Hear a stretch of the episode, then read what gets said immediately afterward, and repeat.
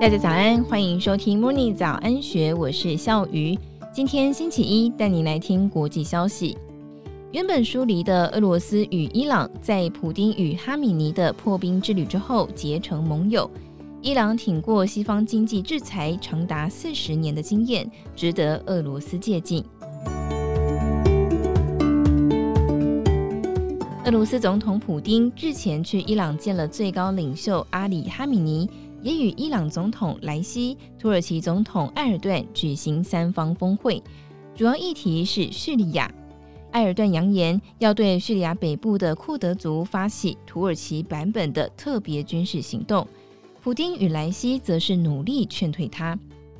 普丁掌权二十多年，对伊朗一向疏离。复杂的中东情势，加上俄罗斯与以色列密切的关系，以及俄罗斯与伊朗都是石油等原物料出口国等等，让俄罗斯和伊朗两个国家，不论是在政治上或是经济上，都不可能成为盟友。但是，俄乌战争让两国成了好兄弟，他们现在有共同的敌人美国，以及共同的盟友中国。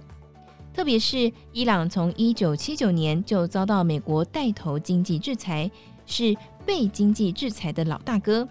而俄罗斯则是新进的学弟。学弟向学长请教撑过四十年经济制裁的秘诀，是普丁会见哈米尼的另一层目的。普丁发动战争之后，撤离俄罗斯成了跨国龙头企业的共识，最具有象征性的麦当劳率先撤出。苹果、星巴克、Nike 都走了，深耕俄罗斯能源产业的埃克森美孚、药厂 GSK、雅培以及 Deloitte 等四大会计师事务所，以及晶片巨头 Intel、超微半导体、辉达等等。另外还有足球联盟 FIFA、欧洲的 Adidas、IKEA、宾士、Volvo 等等，外加 Chanel、Prada 等精品品牌也全数离开俄罗斯。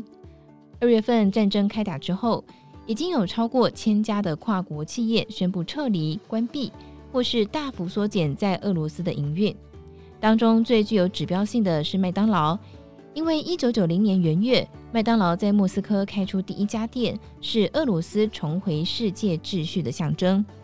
麦当劳将俄罗斯所有店面与相关的资产都卖给西伯利亚矿业大亨戈佛。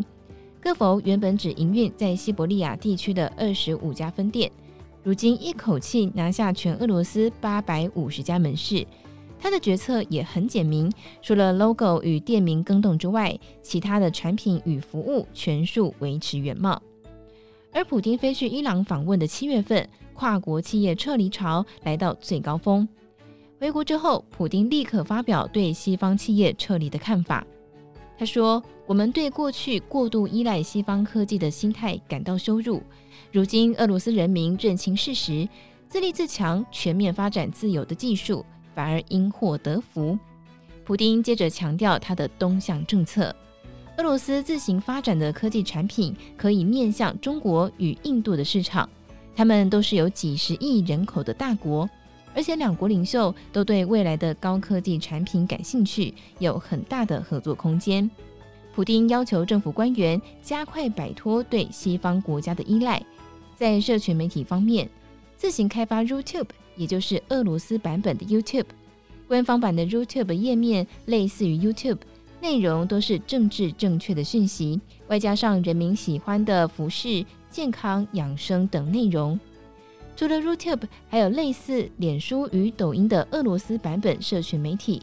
这些俄罗斯团队所开发的社群媒体，也如普丁所称有中文版，也都没有被中国网络监管机构国家网信办屏蔽，展现开拓中国市场的企图心。